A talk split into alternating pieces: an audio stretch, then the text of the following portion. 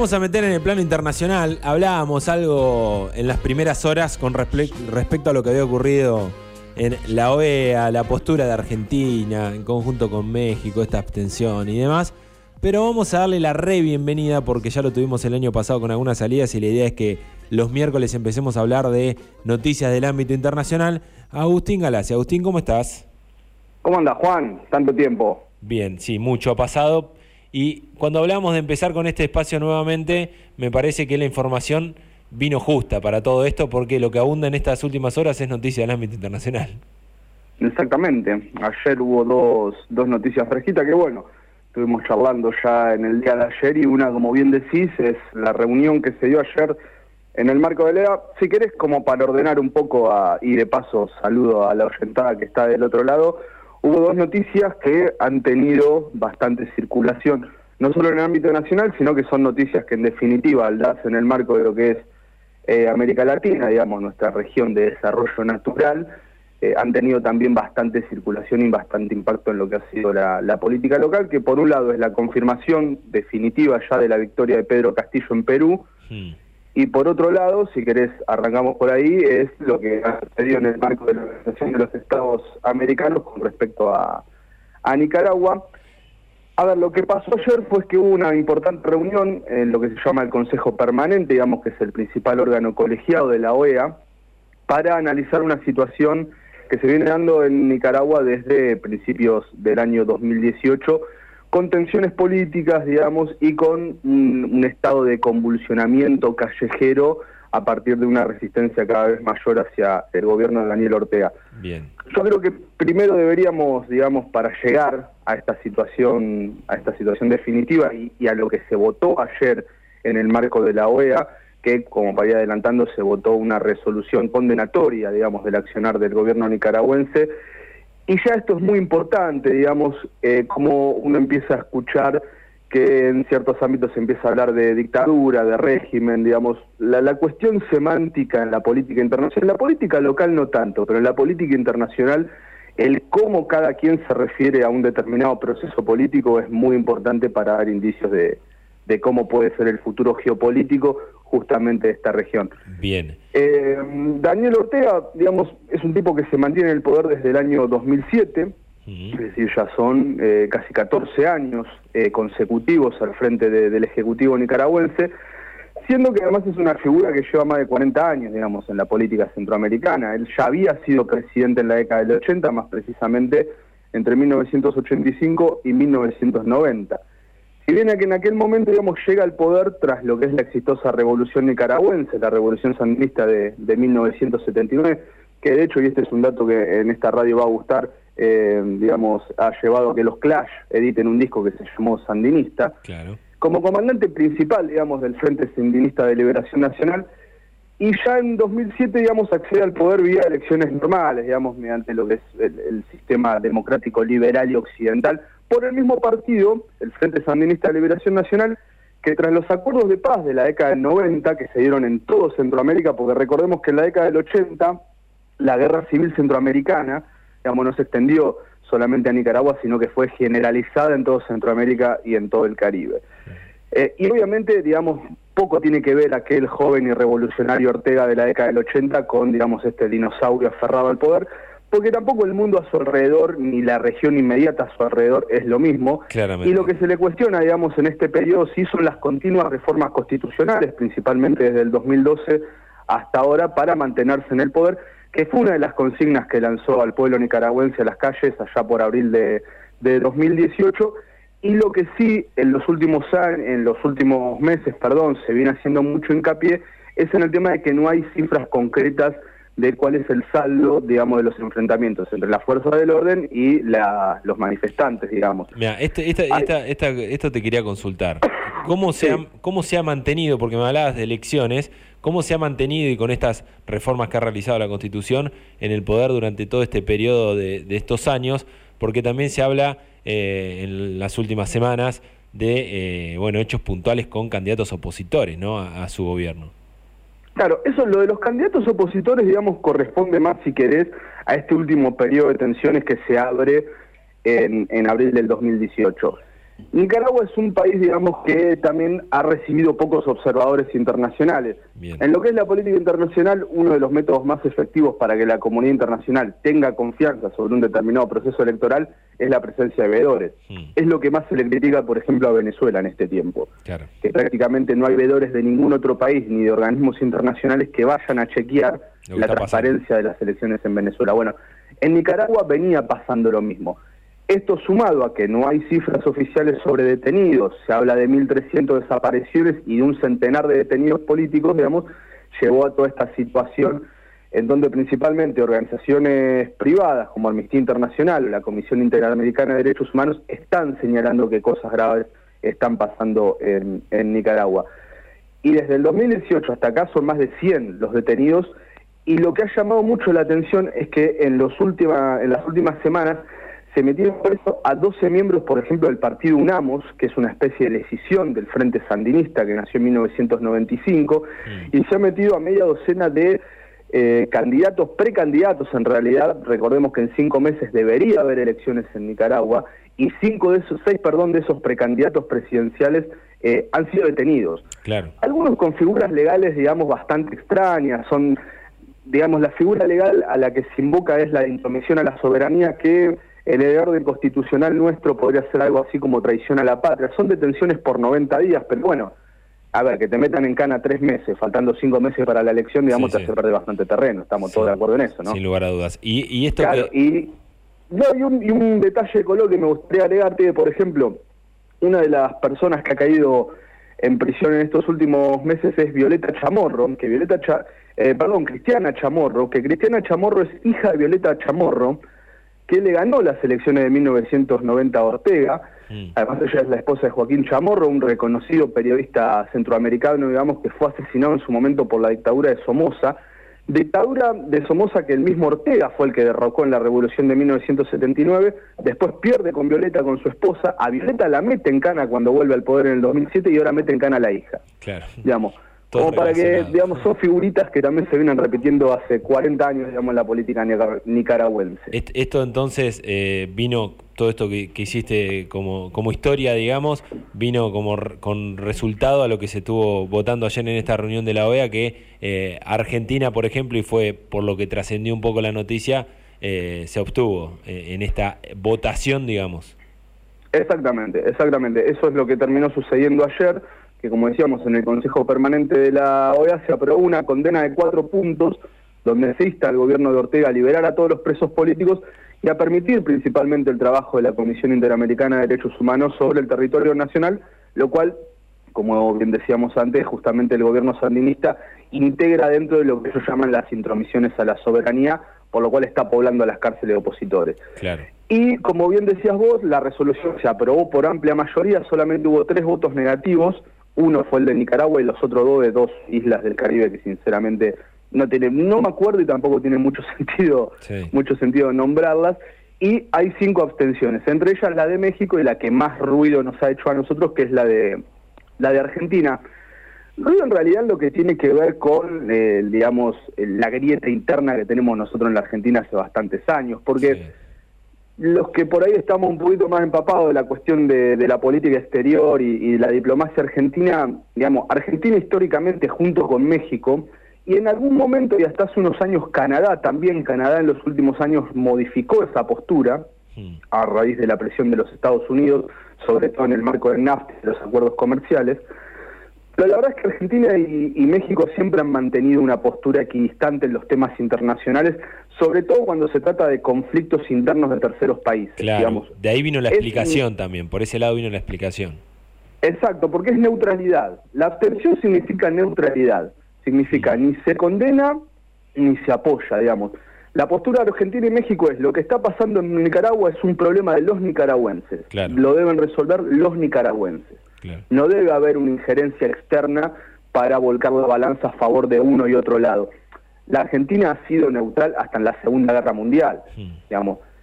terminó declarando la guerra a la Argentina para entrar en las Naciones Unidas, porque Estados Unidos nos dijo, si ustedes no declaran la guerra, ustedes no firman la Carta de San Francisco. Entonces, digamos, es una tradición diplomática que incluso ha trascendido lo que han sido los gobiernos conservadores, los gobiernos radicales, peronistas, incluso los militares. Digamos, el, el, único momento en donde la Argentina mostró un poco más de, digamos, de posicionamiento fue justamente durante el menemismo. Bien. Digamos que hubo un alineamiento hacia la política de Estados Unidos que en el marco de la OEA fue especialmente notorio en el caso cubano. Argentina, por ejemplo, es un país que siempre se abstuvo de votar en contra de Cuba. Claro. Solamente durante la década del 90 se cambió ese voto y yo creo que en los últimos años lo que es una revisión de esa política y es volver un poco a esa postura, en la cual además la Argentina ha marcado precedentes, digamos, eh, sobre su neutralidad y le ha permitido además ser árbitro en varios procesos de paz. Bien. Y eh, déjame agregarte una última cosa con respecto a la votación de ayer. Recordemos que la OEA no tiene poder vinculante, es decir, lo que ayer resolvió la OEA no obliga nada al gobierno de Nicaragua, pero sí lo que puede suceder es que se dé una una expulsión del gobierno nicaragüense del organismo, tal como ya había sucedido, por ejemplo, en la década del 60 con Cuba. Y acá hay un artilugio legal que es interesante. La OEA no contempla en su estatuto expulsar a un Estado miembro, pero lo que se puede hacer es expulsar al gobierno, es decir, el Estado continúa formando parte de la organización, pero podría estar impedido el gobierno mientras, al menos mientras se mantenga en el poder el Frente Sandinista, podría estar impedido participar de las reuniones de la OEA. Bien, me hablas de posibilidad de elecciones en Nicaragua durante este año, pero donde sí, y me sorprendió un poco que ya haya dado a conocer el resultado ayer, eh, fue lo que conocimos en Perú entonces con el balotaje. ¿Por qué me sorprendió? Porque eh, se anunciaba en las últimas horas que podía estar tardando, es más, creo que ayer leímos un título que decía una semana más por lo menos, y directamente conocimos eh, el, resultado final. Tal cual, ayer, bueno, tras nueve días igual, ¿no? Porque uno la, la, cuestión en Perú, yo cuando ayer me ponía a, digamos, a revisar algunos, algunos materiales para hablar sobre Perú, hay tantas cuestiones que quedaron tan lejanas, viste, como la, lo que fue la salida del poder de Ullanta Humala en su mm. momento, viste, yo te digo Ullanta Humala y parece que estoy hablando del siglo pasado, y no fue en el 2016. Y las elecciones en Perú si nos quedó lejano el balotaje, que fue hace nueve días, ni hablar que nos quedó lejanísima la primera vuelta, que fue hace más de un mes, donde hubo más de diez candidatos, no sé si te acordás. Sí, que fueron todos resultados muy, no me acuerdo el porcentaje ahora, pero creo que llegan al balotaje con el 19 o 20% de los votos. En realidad el balotaje se cortaron bastante Castillo y Fujimori en su momento, pero lo que sí sucedía de antes era que los diez candidatos, digamos, las estadísticas y las encuestas no podían dar certeza de que eh, ninguno de los diez estuviera derrotado. Claro. Esto no es tan lejano. Nosotros los argentinos cuando vamos a votar en las primarias siempre tenemos una oferta de 10 candidatos presidenciales. Sí, Pero después cuando pasamos a las generales, generalmente son dos o tres como mucho los que tienen posibilidades ciertas. En Perú lo que se estaba dando era que había 10 candidatos que tenían posibilidades ciertas. Finalmente... Los sistemas democráticos, digamos, siempre evolucionan hacia el bipartidismo y finalmente obviamente en el balotaje llegaron dos. Y como bien decía, fue realmente un resultado eh, de los más... Yo no, recuerdo otra elección, mira que la del 2015 en la Argentina fue apretada, la de Trump en su momento en Estados Unidos en el 2016 cuando gana Trump fue apretada, pero no recuerdo una elección presidencial eh, que se haya definido por 44 mil votos. Victoria para la mitad, la mitad de la ciudad de Necochea, la mitad de la ciudad de Tandil, digamos. Claro. es realmente muy, muy poco. Sí, sí, nada. A nivel nacional, digamos, nada que le da la victoria entonces a Castillo sobre Fujimori con, con esta pequeña diferencia. Habría que repasar elecciones históricas de, otros países, como decís vos, para encontrar ese margen tan pequeño. Tal cual, tal cual. Y también, a ver, como, como hicimos un pequeño repaso recién en el caso de Nicaragua, eh, de alguna manera eh, el resultado de ayer eh, lleva cierta certidumbre un proceso de crisis, digamos que en Perú se abrió ya hace cuatro años, digamos. Yo siempre lo que digo es que Perú tiene como una especie de crisis del 2001, como la que vivimos nosotros en la Argentina, pero la Argentina, digamos, empezó en diciembre y se resolvió en enero, la de Perú empezó en el 2017 y se resolvió ayer. Claro. ¿No? Esa es la, diferencia. Yo recién hablaba de Ollanta Humala, acordémonos que deja la presidencia en el 2016 a, a manos de, de Kuczynski, entonces ya le gana a Keiko Fujimori, que ya había empezado a denunciar fraude en aquel, en aquel momento. A Kuczynski le estalla el quilombo de Odebrecht, digamos, aquella investigación del Departamento de Justicia de los Estados Unidos sobre la constructora eh, brasilera, donde el gobierno peruano se ve especialmente afectado. De hecho, uno de los expresidentes afectado por el quilombo de Odebrecht, que era Alan García, que ya también había sido presidente de Perú en la década del 80, se termina suicidando. Digamos, un dato no menor. Kuczynski renuncia en el 2017, asume su vicepresidente Vizcarra, que debe renunciar a fines del año pasado, entre fines del año pasado y febrero de este año, ya con el quilombo de la pandemia en el medio, cuando estalla, digamos, estallan los casos de corrupción sobre el, sobre el sistema de vacunación.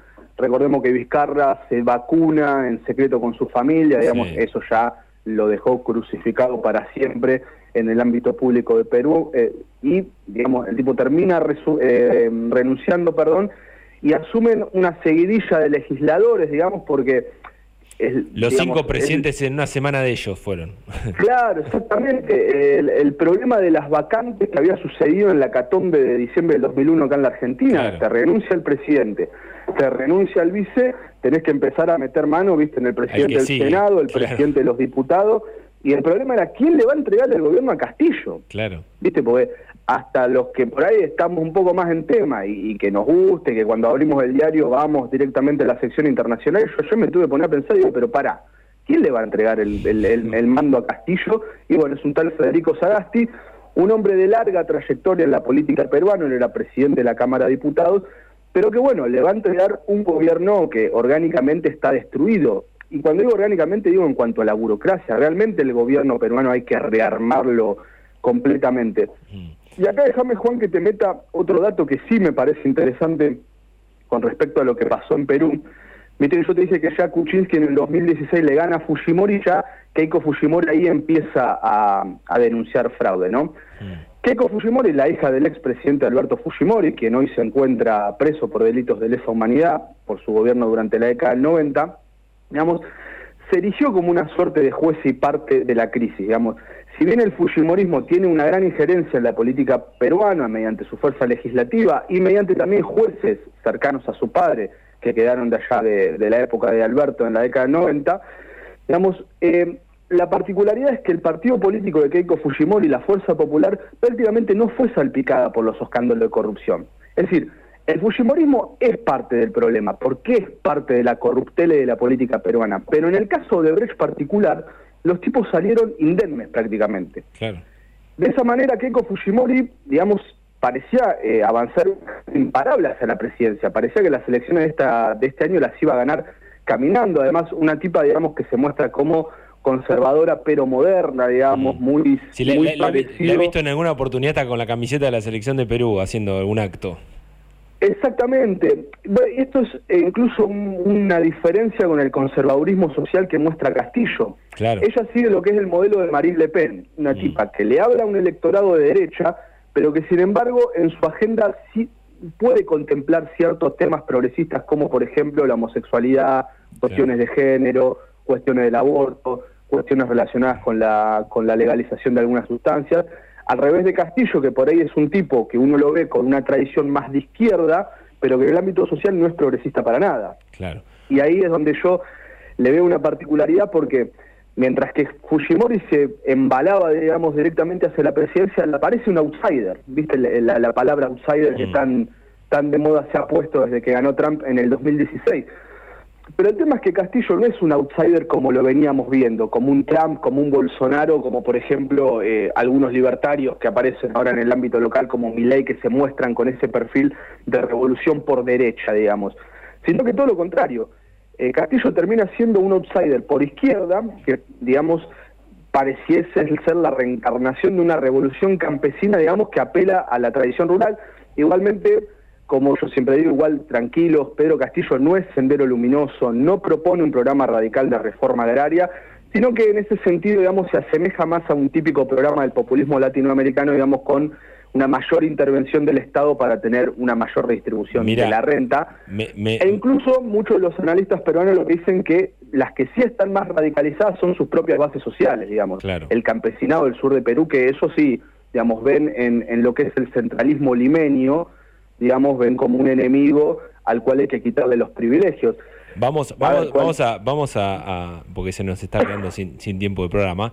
Eh, me gustaría continuar con esto, digamos, eh, y, poder seguir poniéndolo en contexto en, las próximas salidas que, tengamos el, miércoles que viene. Bueno, y que continuemos con esto, porque está bueno todo el trasfondo, digamos, que le estamos dando eh, político acá, acá realidad y con estos temas tan importantes que se conocieron eh, las noticias y que son noticias que están circulando en el día de hoy. Está bueno poderle dar el, contexto necesario, así que para seguir charlándolo, porque me quedan ocho minutos de programa nada más, para poder seguir charlándolo. Eh, comí el programa. La semana que viene. No, no, está buenísimo y, este, y está bueno poder darle este, este trasfondo. Eh, pero para poder eh, continuar, digamos, con este contexto en, las próximas semanas y en las próximas salidas, porque está bueno esto que decías también de eh, cuando asuma quién le da el mando y demás, poder armar algo directamente para, para esa ocasión. Te voy a, te agradezco el tiempo, digamos, en esta mañana y la vamos a continuar entonces el miércoles que viene con esta idea de poder continuar con la información del ámbito eh, político, sobre todo internacional, cada miércoles que lo vamos a estar haciendo con el pie derecho. Te mando un abrazo grande. Dale, bueno, gracias a ustedes, Juan, y les mando un abrazo grande a todos. Dale. Pasá Agustín Galas, entonces, hablando un poco de Nicaragua, OEA y también metiéndonos en las elecciones de Perú, que al fin conocimos resultados en el día de ayer.